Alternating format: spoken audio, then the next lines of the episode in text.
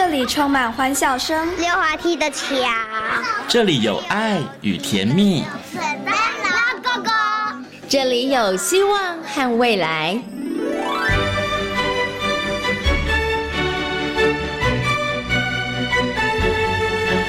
遇见幸福幼儿园，遇见幸福幼儿遇见幸福幼儿遇见幸福幼儿园。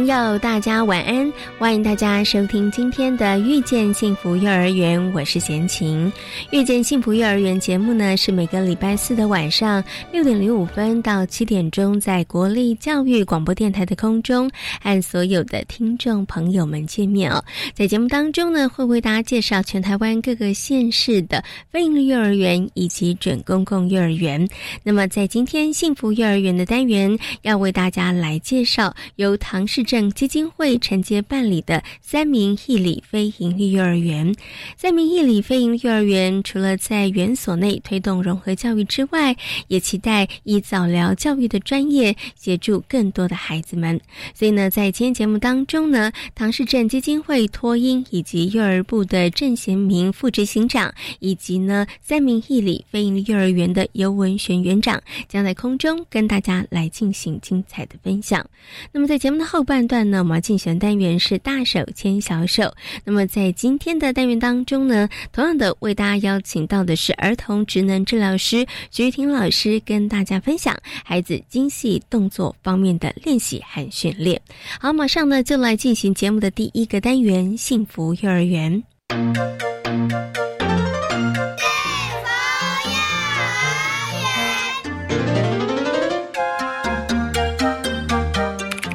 位在台北市三民国中内的三民义理非营幼儿园，目前总共有三个班级，共有九十名学生。教育的主轴是尊重幼儿，让每个孩子都能够适性发展。今天呢，贤琴来到了位在三民国中内的三民义理非营利幼儿园。而三民义理非营利幼儿园呢，它是由唐氏镇基金会来承接办理的，所以很高兴的为大家邀请到了唐氏镇基金会托婴跟幼儿园部的这个副执行长呢，郑贤明副执行长呢，来跟大家呃做简单的说明，来谈谈为什么唐氏镇呢基金会他想要承接，然后来办理一个幼儿园。Hello，副执行长您好，您好，是，我想是不是可以请您先跟大家来谈谈，因为我相信。可能很多的朋友对于唐氏症基金会不会太陌生，但是对于唐氏症基金会来办理幼儿园这件事情，大家可能就会觉得，哎，你们开始要跨行了吗？对，为什么当时会想要，然后来承接办理非营利幼儿园？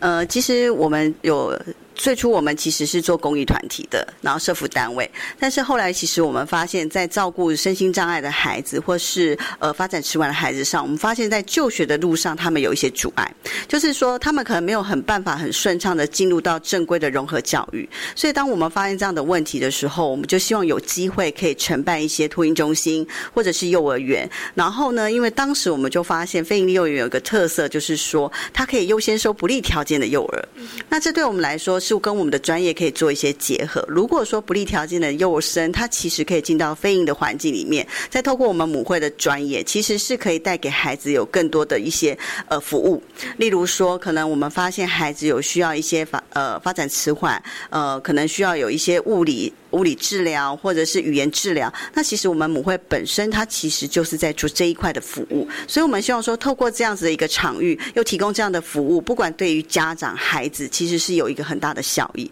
所以当时我们才会有这样子的因缘机会，说呃，从公益团体、社福单位，呃，先做了身心障碍，呃，那我们也跨行到就是非营利幼儿园，然后以及托婴中心这样的领域上。对，所以从其实刚刚副执行长跟大家这个分享里头，我发现其实我们。们其实是采取一个更积极主动的一个态度。可能以往呢，我们拥有这样的专业人才，但是大概都是在基金会里面，可能等着家长他们可能有这样的需求的时候，他们会来寻求基金会的一些协助。但是当承接呃这个非营利幼儿园之后，当有孩子进入到幼儿园之后，其实可以主动的看看，看到哎哪些孩子他们可能有一些问题了，可以实际投入，然后可以给他们一些协助。但是我有个疑问，想请问一下副执行长，因为其实在这个非营利幼儿园的招生里头，当然我们不利环境条件的孩子，他们是优先入学，但是还是有。很大的比例，它其实是一般生的部分，对不对？好，那其实在这个部分上面，是不是我们可能在融合教育的部分上面，其实我们也会是我们在这个三明一理飞鹰幼儿园在经营上面，或者在课程的设计上面，它也是一个重点呢？呃，没有错的。呃，其实就像呃不利条件的孩子以及一般生的孩子如何共融，那这也是我们很重要的一个议题。那也是我们在倡导的部分，不管从家长的部分、孩子的部分，如何提供在同一个空间里面，可以让这样两方面的孩子以及家长，他们其实可以共同的互相支援、支持。这也是我们在承办非营利幼儿园之之。这个这样子的一个理念里面是一个很重要的议题，以及我们要倡导的，就是让他让一些一般生的家长或孩子可以认识更多这样子需求帮助的孩子。那其实，呃，我觉得经过我们这样的营运一年以后，其实会发现，其实家长其实接受度是很高的，而且我们也办了不同的亲子讲座，然后以及就是呃活动，然后或者是我们设计了一些共融的教具。其实，在这个环境里面，其实我们发现其实是没有任何的一些异常的问题，反而是他们其实可以互。互相的支援支持，那我觉得是创造我们当初想承办的一个理念的部分。对，OK，这可能真的很多的听众朋友或者是很多家长朋友对这个部分上面，他其实是陌生的哈啊，因为可能大家对于这个融合教育啊，好像刚刚副执行长提到的什么共融的教具啊，可能大家其实不是这么样的了解。但是三明一里飞鹰幼儿园经过一年的时间的运作，您刚刚提到了，哎，其实发现家长的接受度还蛮高的，也有超乎你们的预期吗？呃，对，其实他们是非常接。纳的，而且是呃，在我们在呃提倡这样子的议题的时候，其实他们是愿意一起的。对，那我觉得这部分其实也是呃出乎我们的意料之外，然后让我们也非常有信心。那我觉得呃，不管是对呃一般生的家庭，或者是有比较特殊生的家庭，我觉得他们都得到一个很好的环境。对。而且其实也是创造了一个彼此可以互相学习的一个很好的机会哈。但是呢，刚刚您提到，哎，出乎意料之外，大家其实接受度还蛮高的。那所以真的运作一年，其实运作的也不错。但是在这个过程当中，我相信包含了基金会，包含了元方，我们在这个部分上应该做了很多的努力，并不会说什么都不做，然后大家都接受。其实在这过程里头，你们一定是做了非常非常多的一些努力啊。对，有沟通，有活动安排，对，然后。亲子讲座啦，然后呃，透过亲师的活动啦，然后用这些方式，然后让家长更多的认识、更多的理解，也更多的接纳。对，所以其实是透过很多的活动设计。所以其实这个过程呢，现在讲起来是云淡风轻，但是过程的当中，其实是真的还是我觉得一步一步啦，然后慢慢慢慢让这个家长可以来接受哈。那其实对于这个三名一里飞鹰幼儿园来讲，像刚刚副执行长提到的，我们其实有一些当时为什么会承接。然后有一些我们想要呃达到的一些目的哈，当然我觉得除了这个呃共融，除了融合教育之外，当然我们还有一般生，所以我们还是有一个关于这个幼儿教育的一个愿景或者是一个想法，对不对？好，那这个部分的话，我要请副执行长跟大家来谈一下。嗯，呃，其实我们一直希望能创造就是呃孩子是在一个非常的开放式、自由，然后可以主动学习的一个环境。其实当时我们看到这个场域，我们其实有一个很大的特色是。生态。生态教教育，那其实上因为三明国中里面它本身有一个非常大的一个生态活动的地方，所以当时我们看了，我们就非常的喜欢，觉得孩子可以在这样的环境里面，尤其是在都市里面，那在都市里面又有一个可以让他们跑跑跳跳，然后观察生态的地方，所以我们希望就是说，呃，在这样的场域里面，可以提供孩子一个非常开放，然后有自然生态的一个环境。所以当时我们呃针对这方面也做了我们的一个教学特色的一个主轴的部分，对。所以呢，在这个三明义理飞行幼儿园里头，有融合教育，然后生态教育也是一个教学的特色。那当然，关于其他飞营幼儿园的一些呃宗旨啊，或是目标，其实我们也是在这样子的一个大的呃架构底下，然后来运作的哈。好，那等一下呢，关于教案的部分，关于教育现场的部分，我们就要请我们的游园长来跟大家进行分享了。那今天呢，也非常谢谢呢我们的郑贤明副执行长跟大家所做的分享，感谢您，谢谢，谢谢大家，谢谢。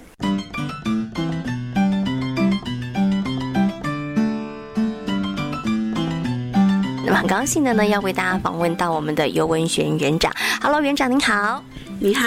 好。那其实啊，我们刚刚在上一段里头呢，有访问我们的副执行长啊，他有提到了在三民国中呢，它有一个非常独特的，就是它的自然生态非常非常的丰富哦。所以在这个三民义理非营利幼儿园当中，所以我们的课程是不是也在这个自然生态的部分上面琢磨，相较于其他的部分来说是比较多的？嗯，对，因为三民一里又呃三民国中里面的自然生态是非常丰富的，他们是呃台北市里面算自然生态教学的一个重点学校之一。他们的后山有一个甲虫的孵育地，那我们会在课程当中呃放在里面。其实也不是在课程当中啦，应该就是说小朋友天天都会看到。蝴蝶飞进来呀，蜜蜂飞过来呀，还有壁虎爬进来，所以因此孩子们对于这些动物过来不会感到害怕，而是会去观察说：哦，今天有蝴蝶，今天有蜜蜂，今天会有什么？那老师自然而然的也会把教学放在里面，因为环境不离教学，教学不离环境啊。呃，三民国中的老师们有一个自然生态非常强的老师，所以在我们教学过程当中有一个班，他们是讲蝴蝶。因此，他们就把蝴蝶这样的东西带进去了。那有一次，老师就把真正的蝴蝶带带出来给他们看，所以小朋友就去观察它的鳞片呐、它的飞行啊等等的。那在今年的大概是呃暑假之前，刚好甲虫的富裕也出来了，所以有大概有两三只那种甲虫，它们爬在树上。那因为在三明的后山的后面有一只很大很大模型的甲虫，然后因为。那时候都是小班的小朋友，小班小朋友就会说：“哦，那是甲虫的妈妈。”然后因为刚好那刚好连接到，因为五颗甲五只甲虫在树上，所以他们就会联想到，刚好那个自然生态老师又出现在那个地方，就开始告诉小朋友甲虫怎么长大了，金母虫啊什么什么的，拿给小朋友看。对。不过我有个很好奇，想请问一下园长哈，因为呃绝大多数的孩子他可能对于自然生态是兴趣的，但是会不会有小朋友刚来的时候不适应，看到有虫有昆虫跑进来，他说啊好可怕，会不会有这样的状况发生？哎，其实还好哎，因为这个啊一声是我们大人给孩子的，如果我们大人啊一声，小孩就会啊。那如果大人会说哇蝴蝶来了，来我们刚刚好是蝴蝶班，那刚好我们学校的小朋友，我们应该说我们班级的名称都是呃跟昆虫有关系，因为这边的昆虫很多嘛，也有天牛什么的，所以我们有。甲虫斑，呃，甲虫斑没有了，应该是我们蜻蜓斑、瓢虫斑和蝴蝶斑。那刚好这是这附近这里这个地方，他们有的这些昆虫会进来。是，所以说小朋友其实基本上不会有您刚刚说的情形出现，可是他们会很开心的就告诉我们有壁虎哎。有什么会？是有蜜蜂哎，那通常小朋友就会说，那我们把蜜蜂请出去，那小朋友也不会打他们，小朋友就会自然把窗户打开啦，门打开，然后电灯关掉，让蜜蜂啊，让这些动物跑。飞出去，嗯，好，那我们刚刚提到了这个三明义理飞行幼儿园，其实在自然生态的部分上面，其实我们是刚好也是配合我们拥有这样子的一个环境，所以在课程当中，其实也是一个发展的重点了。那其实，在除了这个自然生态之外，好，那其他的部分上面的一些课程呢，或者是一些这个在教育现场上面的安排，我想接下来也要请我们的园长跟大家来分享一下，因为其实在这个我在网站上面看到的啦，就是我们三明义理飞行幼儿园希望可以尊重。孩子，然后可以让孩事情发展哈。那所以，其实，在其他的课程部分上面，我们大概都做了一个什么样子的一个规划跟安排？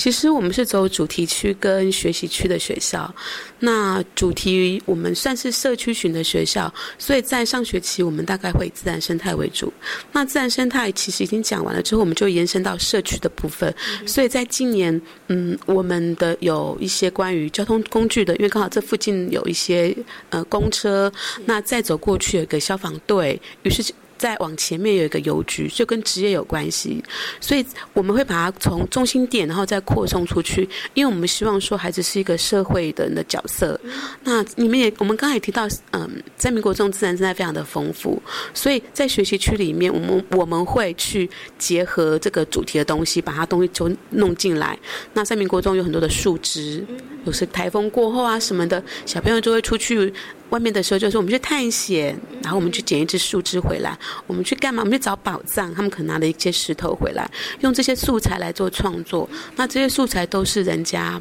嗯不要的，可是是随手可得的。那这几年来，大家都在讲松散素材，孩子会把这些松散素材做创作。那再来就是呃，我们会请求家长跟我们要一些呃，跟我们收集一些，比方说红酒瓶的瓶。那种软木塞或者是箱子，那家长会把我们带过来。也就是说，我们比较着重在于那些随手可得，可是不用金钱去购置的东西，弄进来给孩子做一些创作跟呃玩，因为玩中学，嗯。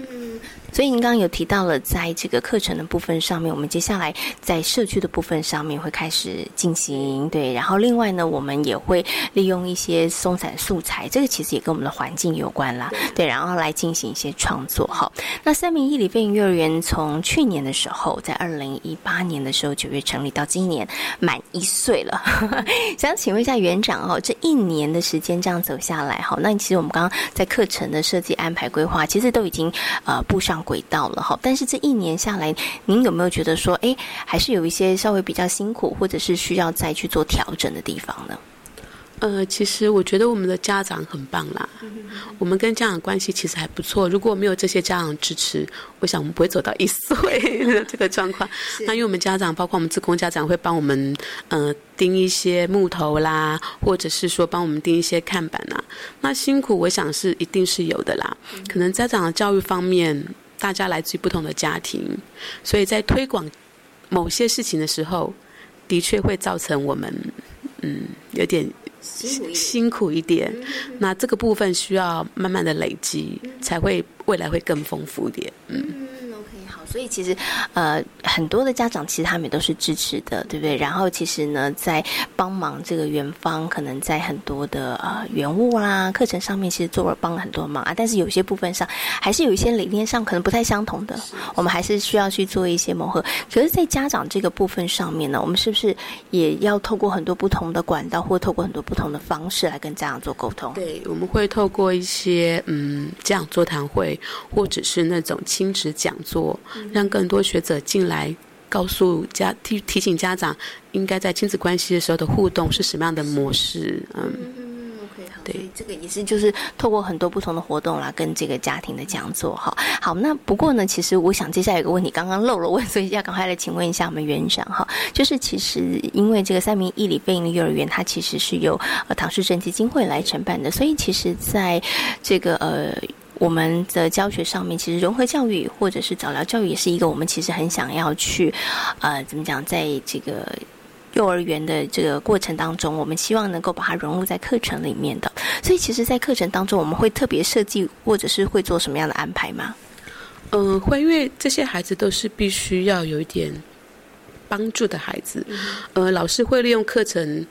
的计划里面去把这些孩子特别弄出来，比方说，可能这个孩子他不喜欢用呃白胶，直接用手去粘着东西，老师就会协助他们用木棒的方式，因为孩子不敢接触这个胶，这个粘胶，他不喜欢那样的粘胶在他皮肤上的感觉，所以老师就会用另外一种替代方案啊，没关系，那你用棒子弄一弄。那有些孩子可能冲动性很够，他因为他可能。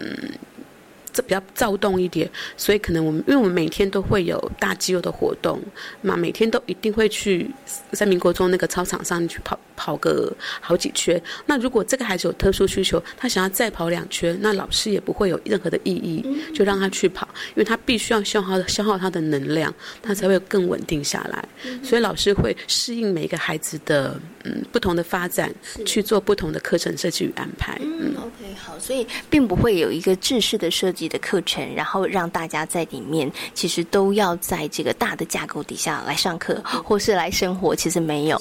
对，所以它其实是针对每一个孩子你的特别的状况、不同的需求。其实不只是一些特殊生，其实一般生也是一样，因为每一个人的癖好、每个孩子的喜欢、每个孩子的个性，可能其实也都是不太相同的哈。不过您刚刚提到这个，我就想到，我但我觉得老师好厉害，老师那个一个班如果三十个孩子呢，他可能就有要三十个不同的对待孩子的这个方式哈。那以三名义理非幼儿园来讲，其实它又是一个新的园所哈，所以当时这些老师们真的都是招兵买马，然后然后那个邀请大家一起来到这个地方服务。所以像呃当时候会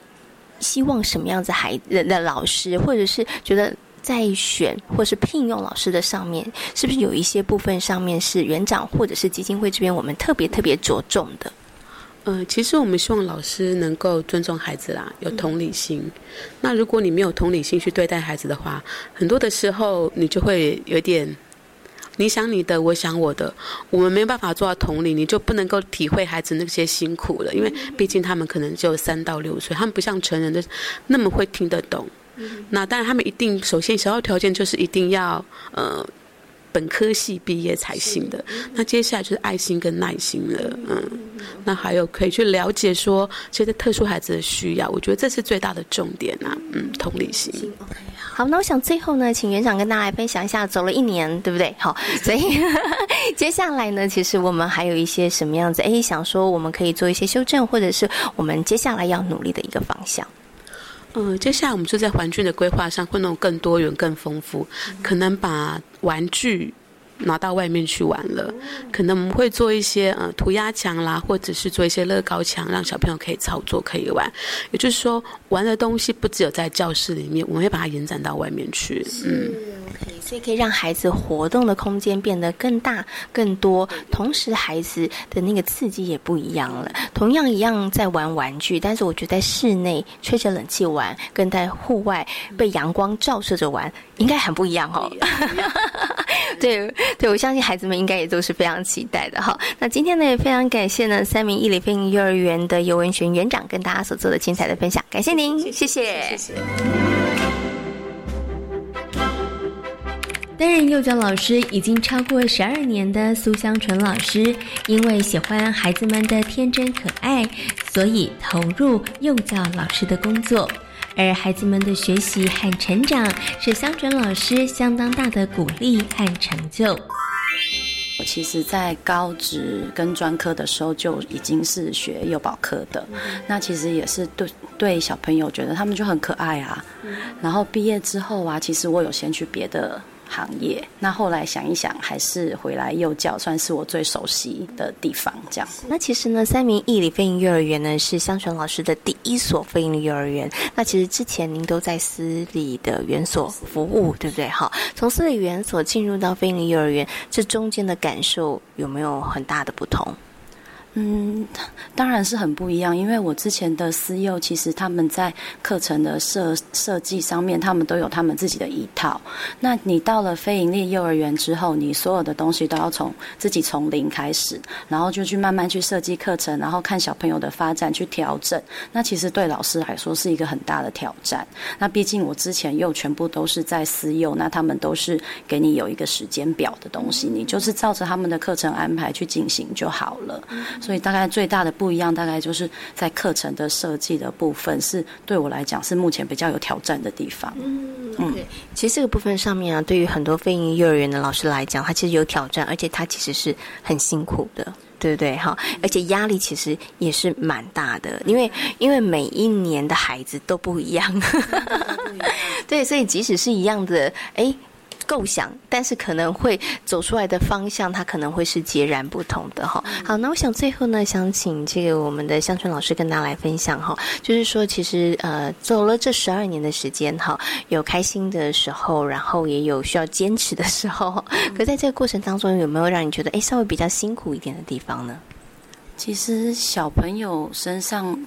我们教他们的教导的过程中间是很辛苦，但是其实我觉得最辛苦的部分还是在家长的部分，因为有的时候像我们可能提出一些我们在小在小朋友身上观察到的东西，可是家长并不这么认为，他们给我们的回应是哦，他们都会呀，可是其实我们在现场跟小朋友相处，我们看到的其实并不尽然是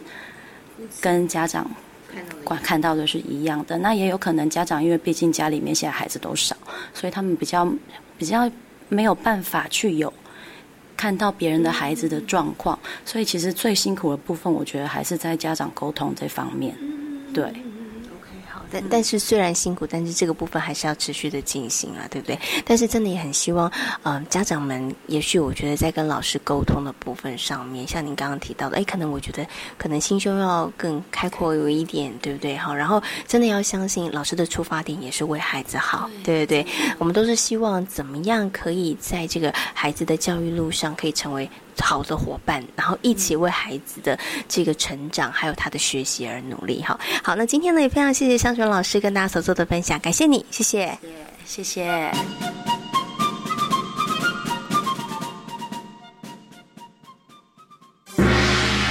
新课纲在教学现场，让学生真正成为课堂上的主人，学到的不只是知识，还有态度与行动。新课纲将帮助孩子储备面对新时代的能力。教育电台官网 Channel Plus 点选专题策展，欢迎点听，一起成为更好的自己。带您深入校园，了解新课纲为前导学校带来的转变与挑战。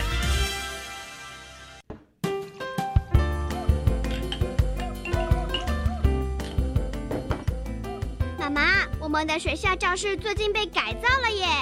哦，有什么不一样啊？啊，不都就是教室？才不一样呢！原本填满东西的窗户跟墙都被打开来了，光线从窗外洒进来。我们的学校真漂亮啊！哇，真的啊！台湾进步喽！老师说，我们要在学校里找到各种跟美的关系。是啊，你们在校园里学习如何发现美，回家再跟我们分享惊喜哦。教育部校园美感环境教育再造计划，扩展孩子美感发现力的灵魂，帮学校打造不可复制、独一无二的校园环境。以上广告由教育部提供。大家好，我们是台湾弦乐团，我们都在教育广播电台。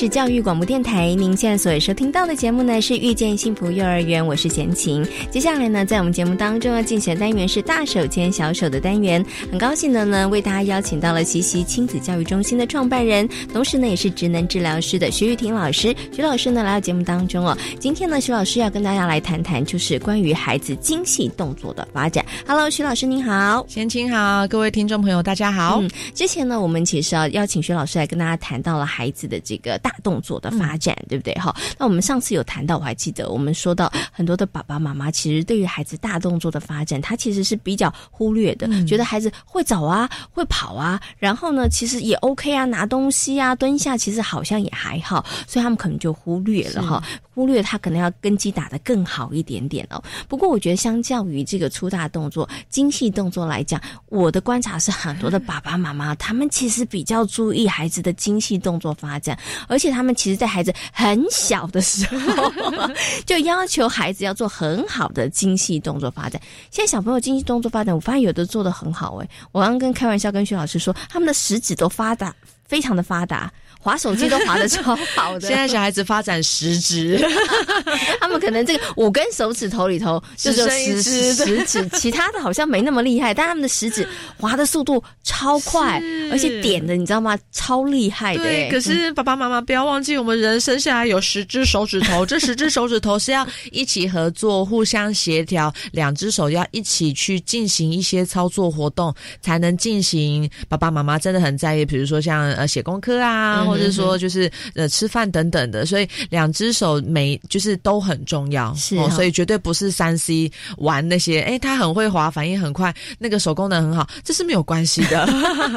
我们有十只手指头，要十只手指头互相合作，而且很多事情啊，不是只靠一根食指就可以做的，很多事情要靠十根手指头才能够做。可是刚刚啊，这个呃于婷啊，薛老师有提到，哎，很多爸爸妈妈很在意孩子吃饭啦，哦，或者是写字啊，的确，很多爸爸妈妈很在意孩子能不能够发展出这样的动作哈，他的确也是需要手部的精细动作，所以很多的爸爸妈妈未雨绸缪，在孩子很小的时候，我们就好好的训练孩子了，这样可以吗？这样是不是就发展了孩子的精细动作呢？嗯，其实爸爸妈妈真的有时候呢，不要太急，但是也不能太不急。原因是因为孩子每个年龄他需要发展，跟他需要精熟的动作能力跟技巧，其实都有一个阶段跟顺序的。所以每一个年龄，我们该玩的游戏跟给孩子的刺激，只要是符合那个年纪的就足够。嗯，因为把这个年纪他需要去精熟的动作能力，把它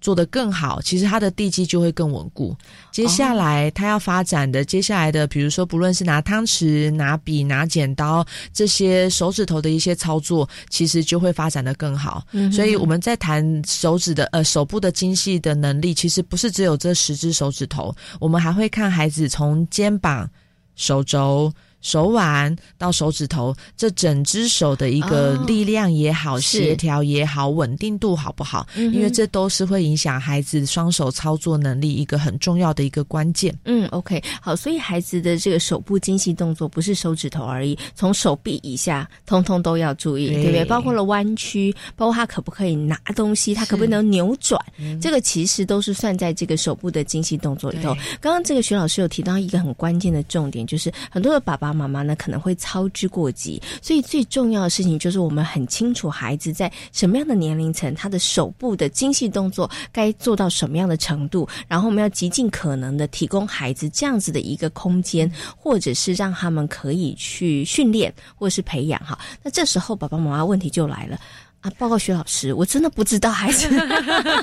他在什么样年龄层。比如说，我我应该在从小就你知道吗？出生两个月之后训练他拿奶瓶吗？对，还是呢？我应该小孩子你知道两岁的时候开始让他拿汤匙嘛？对，可能很多的父母亲他们的问题就在他们其实并不知道那孩子的手部的精细动作，他到底在什么样的年龄层该做到什么样子的发展，才是在符合他这个年龄层里头需要的训练。我们如果从零到一岁这个年龄层先来说，零到一岁大部分的宝宝呃都在喝奶奶，可是开始会想要去，比如说吃手，嗯，或者说他们会拿奶嘴，或者是开始吃副食品了。所以这个时候孩子的双手基本上，我们常常会说，就尽可能让他自己去探索，自己去拿奶瓶，自己去拿东西放到嘴巴，因为爸爸妈妈只要他有欲望，我们就不要阻止他。对对对对，他只要愿意拿，愿意吃，基本上就要谢主隆恩的阿弥陀佛了，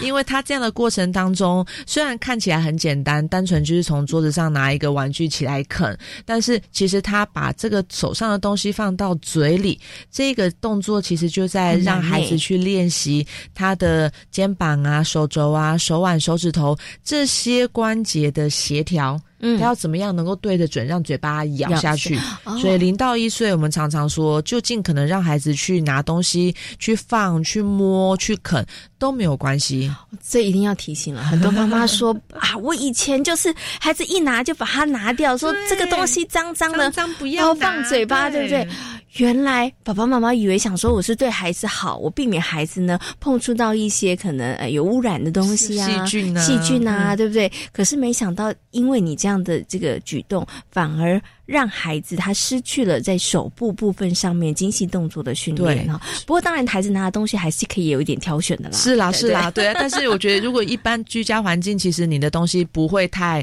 多么的脏，或是多么的有细菌，所以基本上其实只要基本的清洁消毒之后，孩子其实就可以让他进行的去玩、去尝试、去运用他自己的身体。所以一岁以下的孩子，我们通常会说，这个时候也不一定。要拿汤匙吃东西，好，所以爸爸妈妈不要忘记，双手一定是先从手就口。他手拿面包吃，手拿东西吃，这个动作练熟，对，这个动作练熟了之后，接下来他一岁之后，他可能就会有那个欲望去模仿。奇怪，爸爸妈妈都用汤匙吃东西，他就有可能会想要去拿那只工具，嗯，来做这样子咬跟就口的动作。嗯，所以汤匙这件事情，爸爸妈妈可以观察一下你的孩子，如果他感觉起来没有很想要操作那只工具，没关系，我们就让他用手，嗯，把手用灵活了，用更。好用了。接下来一两岁，诶，他开始对汤匙、对刀子、叉子有兴趣。那这个时候，我们就刚刚好让他去模仿大人进食的这样子的餐桌礼仪，嗯去用汤匙舀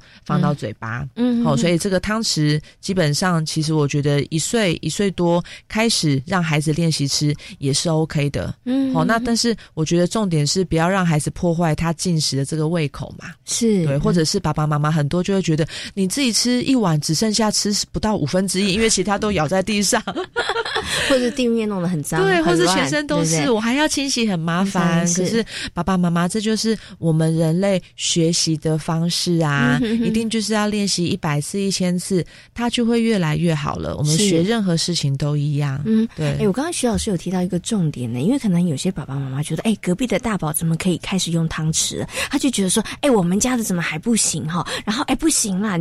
用手用手手太脏了，对不对？你要文明人，你要用汤匙。可是刚刚徐老师有提到一个重点，就是如果孩子他还没有那个欲望，想要拿汤匙，他还是想用手吃的时候，我们也要尊重他耶。我们我们还是要让他用手去吃哈，就是表示说他在这个手部上面的可能他的练习还不够，然后或者他。其实还没有把握吧，是对，所以他觉得我可能要再多多练几个几次，对，再长一点点的时间。所以我们要父母亲能做的就是给孩子时间，嗯，对，就可是我们到什么时候才发现说，哎，这孩子好像他一直都没有欲望，可能真的有点问题啊。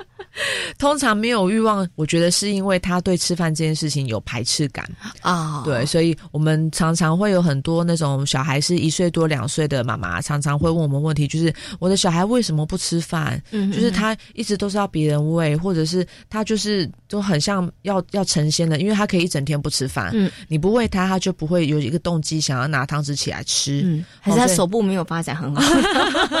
我觉得呃手部，我觉得通常原因哈都不是因为孩子的手出问题，嗯，通常都是因为爸爸妈妈从小把吃饭这件事情。变成是一个太压力了啊！你一定要吃完一碗，或者是你一定要非常安静的、乖乖的坐在上面，一定要吃的很干净、很整洁，不能掉。嗯，好，所以我觉得有时候爸爸妈妈可以思考一下，吃饭这件事情是呃，尽可能的还是让孩子觉得吃饭哎是一个很开心，因为爸爸妈妈会跟我聊天，我们可能会听音乐，在这样的氛围之下，孩子其实自然而然他会觉得吃饭是一个有趣的事情，他就会比较有意愿去。用他的方式去模仿大人用汤匙啊等等的，嗯，哦，所以有时候我觉得爸爸妈妈要思考一下自己呃进食的时候跟孩子互动的一个模式，我觉得这也是蛮重要的一个观点。嗯，OK，好，所以呢，孩子还是很想用手的话，就尽情让他探索，但是营造一个好的这个用餐环境其实也很重要。如果让孩子觉得哇，吃饭就是一件痛苦的事情，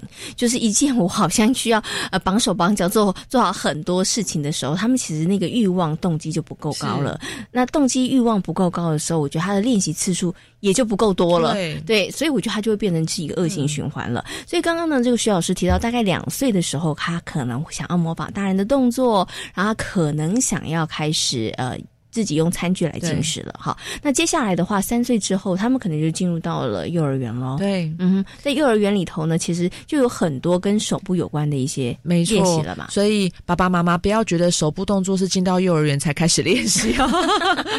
我们进到幼儿园之前，其实一两岁除了吃饭之外，平常日常生活在游戏、在居家，比如说孩子要穿衣服，孩子要可能练习拿杯子，然后倒水喝。其实这些日常生活里面，其实有很多很多的活动是可以让孩子每天每天都在练习他的两只小手越来越有力气，打开那个。罐子的盖子啊，或者是转开瓶子啊，这些动作其实平常在家里面都可以让孩子尽情的去操作。嗯，所以我觉得孩子呃年纪越来越大，爸爸妈妈要试着要忍住自己的双手，不去帮忙。所以不要应该讲。爸爸妈妈，你不要绑住孩子的双手，要绑住自己的手，对不对？让孩子的手可以尽情的去探索，然后让他去做很多事情。当然，他可能第一次不会做的很好。你看他拿杯子，你可能是胆战心惊的，想说这个杯子会不会掉下去？哎，不过要讲真的，如果杯子掉下去的时候，爸爸妈妈你也要做比较好的处理哦，你千万不要大惊小怪。尖叫，或是对，就骂小孩，你怎么不能不小心？早知道就不应该给你拿这个杯子哦。这些都是不太适合的，因为那个对孩子来讲是很重要的练习的过程。他可以从第一次我把杯子拿不稳，他倒了，然后你们呃爸爸妈妈可以跟孩子讨论说。那我们应该怎么拿比较好？对不对？或者是就请他去拿小抹布过来收拾，所以拿抹布擦擦地板、擦擦桌子，其实是这也是一个很好的双手练习。所以通常爸爸妈妈带孩子两岁多、三岁，你会发现这个时候他就是一个呃，我是大帮手的一个概念。嗯他什么事情他都要自己来，是他所有事情他都想要自己完成。嗯，所以这个时候就是我们把孩子训练成我们的得力助手最重要的一个关键。所以孩子有动。动机的时候，你就尽量的让他去练习，你会发现他这个礼拜还摇摇晃晃的擦不干净，可是他到下礼拜，你就会发现，哎，他那个洒出来的次数变很少，哎，他的抹布他真的可能够试着慢慢去拧干它，那个要拧干扭干那个手的力气跟那个协调，其实就是每天这样子的练习当中慢慢去建立起来。嗯，OK。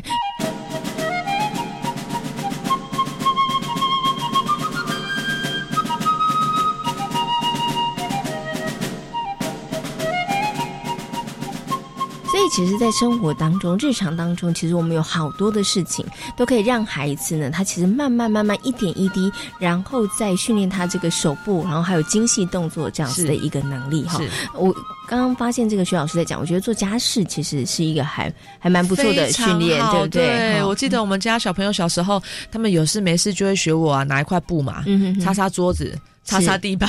擦擦椅子，所以这个时候其实孩子在两三岁，这个模仿的动机真的是最强烈的时候。他最喜欢看大人做什么，他就要跟着一起做。是，所以爸爸妈妈，你就可以呃用一些比较简单、摔不破或是比较小的一些抹布啊、杯子啊、碗啊等等的，他想要帮你洗，你也可以就给他一个水盆，就把那些摔不破的塑胶碗就放在水里面，让他拿一块小菜瓜布，就模仿你一样，你洗你的大人碗。他洗他的小朋友的碗，是这样子的一个亲子模仿的游戏里面，其实我们都在强化孩子的双手能力，都在为他接下来的写字运笔做。打地基的动作，嗯，OK，好，所以呢，我们前面的这些动作都是让他做这个打地基嘛，哈，因为包括了写作啊、写字啊，或是运笔，对不对？所以他们进入幼稚园之后，小班之后，请问一下，徐老师是不是可以开始拿笔写字了？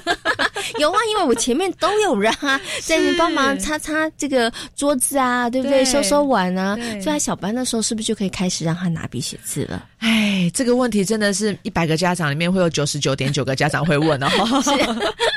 运笔这件事情，一般来说哈，我们觉得比较适合拿笔来做画画运笔的，真的是大概呃中大班会比较适合。那小班这个年纪呢，如果孩子有动机。因为有些像小女生，她们可能两三岁，对她们就会想要模仿大人，就是拿笔起来写字画画，也 OK，没关系。那但是我觉得比较成熟，孩子做起来比较熟练的阶段，大概就是中大班这个年纪。嗯，所以中大班的孩子可以，我们平常透过一些画画啊，或者说涂鸦，可以让孩子去呃做一些拿着蜡笔或是粗的三角笔，让他进行一些就是画画的一些动作。但是爸爸妈妈，您别忘了，孩子的手其实从一岁两岁，我们就可以透过涂鸦这个游戏，也一样来帮助他去练习操作工具这样子一个概念。是，所以如果你觉得我真的很想要多一点、早一点培养孩子那个运笔的能力，可以啊。但是一两岁，我们就不会建议你让孩子拿笔哦，因为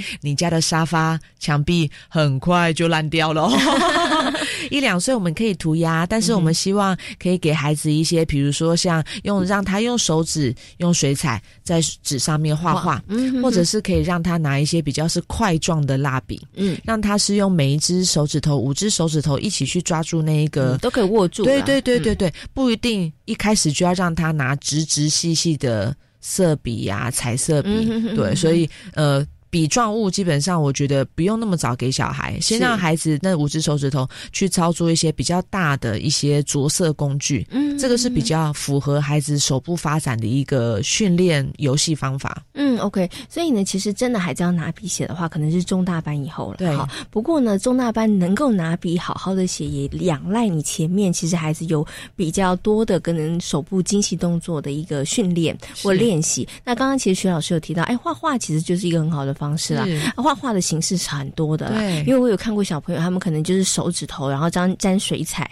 然后这个或者是涂，然后呢，或者是他们可能是用推的，对，指头去推那个粉蜡笔，其实这也是一个很棒的训练，对不对？那或者其实像有一些美劳作品，其实我觉得也不错，像那个剪剪贴贴、串珠啊，剪剪贴贴，对其实也是很好的，对，这些其实都可以帮助孩子在这个精细动作上面的一个手部精细。对，所以不是只有一定要画画这件事情，所以日常生活也很游戏，像切切乐啊、串珠啊，或者粘土。哦，现在孩子很多很喜欢玩那种粘土，所以这些游戏基本上你都可以跟他玩。比如说搓长长、搓圆圆，把它捏扁扁，这些动作其实都在训练孩子他两只手跟眼睛怎么搭配，去搓出来，去做出来你想要的形状，放在你想要的位置。这些都在刺激孩子的大脑，怎么样去协调他的身体各个部位去做一个同整的动作。所以捏粘土也是一个很好的活动。那我有个问题想请问徐老师，我们倒过来讲啊，有些小朋友。有可能他已经大班了，要上小学了，可是字还是写的歪七扭八，然后写一写之后就哦没有办法了，手没有力气了。那这时候有些家长他们的做法就是，小朋友你不认真哦，你有点偷懒啊，你这个字写的不漂亮，擦掉，重新再来写哦。对，可是孩子可能他要花好久好久的时间写，那我们可不可以？也可以可不可以这样子推论？可能孩子还源自于他前面他的手部的精细动作，他其实发展的没有很好，所以家长这时候你可能不要把孩子呃写不好的字擦掉，叫他重写，你应该叫孩子不要写了，你叫他去做一些其他的，刚我们讲的玩粘土啦，或者是做一些美劳作品啊，这个部分上面的训练会不会帮助他写字会写的比较好？呃，有可能会有帮助，但是我想要跟爸爸妈妈分享另外一个重点是，写字其实是一个非常非常复杂的一个活动。嗯哼，手要控制那一支笔，然后要按照笔顺，然后空间的位置书写在那个格子里面。这里面需要的不是只有手部的动作能力，还有眼睛，他还需要眼睛能看得懂，呃。中国字，我们所写的国字，那是很复杂的一个文字系统。每一个部件，它要辨识的出来，口在左边，什么部件在右边，然后要写在这个格子的哪个位置。这个时候，其实就牵涉到大脑视觉跟里面视觉一个同整，跟认知有关，空间概念等等的这些比较细微复杂、高阶的。认知功能，嗯，所以爸爸妈妈，如果您的孩子已经到了大班，甚至到小一、小二，你还是觉得他写字很困扰、很辛苦，孩子很抗拒，我觉得这个时候其实你必须要来观察一下孩子是哪一个哪一个环节，他可能是手没力。又加上他眼睛区辨不出来空间部位，又加上他的耐力不够，因为写了三分钟，他就整个驼背就坐不住，要歪七扭八。如果他驼背的话，可能跟他的这个大动作有关了。是，对对对，所以其实光光写功课这件事情，爸爸妈妈你也可以稍微从旁边偷偷观察一下你家孩子他的坐姿好不好？坐姿就跟身体大动作的肌肉力量有关了。他写字歪七扭八，永远那个部件是东飞四散的。哦，那可能是他的空间概念，他的视觉那个部分可能比较弱哦。那如果你觉得他的手常常跟你喊好酸哦，没有力气，那可能不是只有手指头没力哦，他可能肩膀、手臂还有手腕，他都没有办法维持写字的这样子一个活动。嗯，哦，所以刚才这样简单的分析下，你会发现写功课是一个很可怕的一件事情。也是一个很困难的一件工作，所以爸爸妈妈真的不要嗯太心急。我觉得帮孩子找找看问题出在哪边，比较能够对症下药，帮助孩子解决他的困扰。嗯，哎，我觉得有一个很重要的重点就是我们要看懂问题到底出现在哪里。但是可能对于很多的爸爸妈妈来说，真的要看懂问题在哪里没有那么容易。那这时候呢，其实真的就可以带孩子去找职能治疗师的帮忙了，因为很我知道有好多的爸爸妈妈。当孩子幼稚园大班的时候还好，小班的时候，呃，到小一、小二的时候，你知道开始就冲突很多了，就觉得孩子怎么写功课写的这么的慢，或者孩子怎么写字老是写不好。然后呢，因为你看孩子当他写的很很累，当他做觉得很很不舒服的时候，或者他很没有成就感，我一直被差，然后或者是我的分数超低的时候，其实孩子他愿意做这件事情的动机。当然就越来越低啊，是啊，他就变成说他越不想做，但是呢，爸爸妈妈就还有老师就说你怎么都没做。然后呢，他又会被骂，所以他要去做，他就变成是一个恶性的循环，对不对？然后对孩子来讲，写功课就是一件很痛苦的事情。所以有时候真的不是他不想写，我觉得每个孩子都想要表现的很好，都想要拿到甲上上或是一百分。可是如果你发现孩子真的在写功课，常常每天已经一个月、两个月跟爸爸妈妈的冲突，总是为了写功课这件事情，我觉得孩子一定有在某个地方或是某些地方需要大人。多一点的协助，因为他卡住了，嗯，对，所以只有找到他卡住的那个点去解决他，孩子才有办法把写功课跟学习视为一件比较快乐。我愿意去做的事情。嗯哼，OK。不过这卡住的原因是什么？它其实方方面面非常非常的多哈。那这个时候呢，可能有的时候就真的需要去寻求专业的一些协助了哈，才能够帮助孩子对症下药。不过回来讲，如果在孩子小的时候，在他的每一个阶段，我们都让孩子的手部的精细动作的发展能够做到确实，能够做到好，做到满。其实到后面的部分呢，其实爸爸妈妈真的就比较不用担心，是啊，孩子在写功课或者其他在。这个呃手部操作方面的一些问题了哈。好，那今天呢也非常谢谢呢我们的徐云婷老师，徐老师呢在空中跟所有的听众朋友呢讨论到了孩子这个手部精细动作的一些发展的相关问题，也非常谢谢我们的徐老师，谢谢，谢谢大家。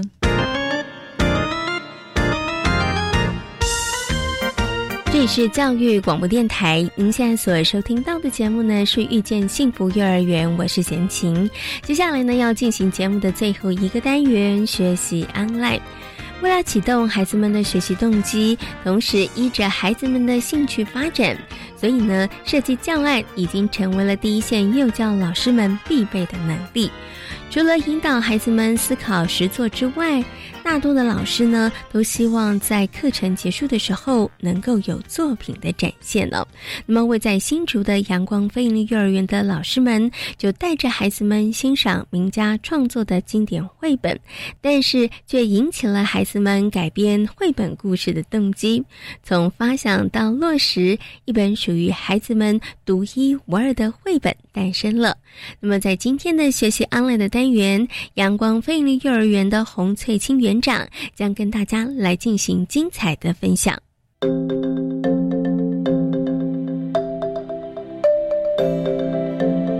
学习 online，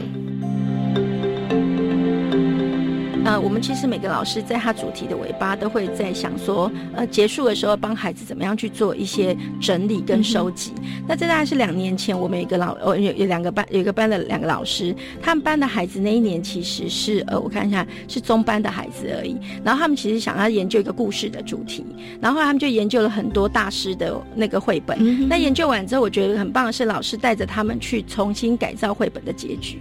所以那本小黑鱼的故事里面，其实到最后就是没有人知道小黑鱼最后到底有没有被吃掉。那或者是说有没有可能有机会帮助小黑鱼，就逃离那个那个要吃它大鱼的那个那个那个危险的情境？那老师就把孩子分组，让他们去讨论。那在讨论过程当中，他们就产生出了不同的答案。那甚至于在过程当中，老师带着他用不同的创意去作画。那因为老师觉得孩子真的做的太好了，所以老师本来只是用手手作本，想要把它就是复印留给大孩子当成一个纪念。那那时候我们还在那个友善教保的时代，大概三一个月会有委员来一次。那我印象很深刻是那时候，大家新竹市有聘一个委员，是那个新竹市那个前家长委员会的那个会长陈美玲会长，他那个时候就是跟了我们大家。就是看我们看了八年，那那是他第八年，然后他就觉得说这太有趣了。你看，只有像菲利这样子的学校才能提供这样子的资源跟环境，他就觉得应该要帮助我们出版。因为本来我们是在问说，哎，家长有没有人想要一起来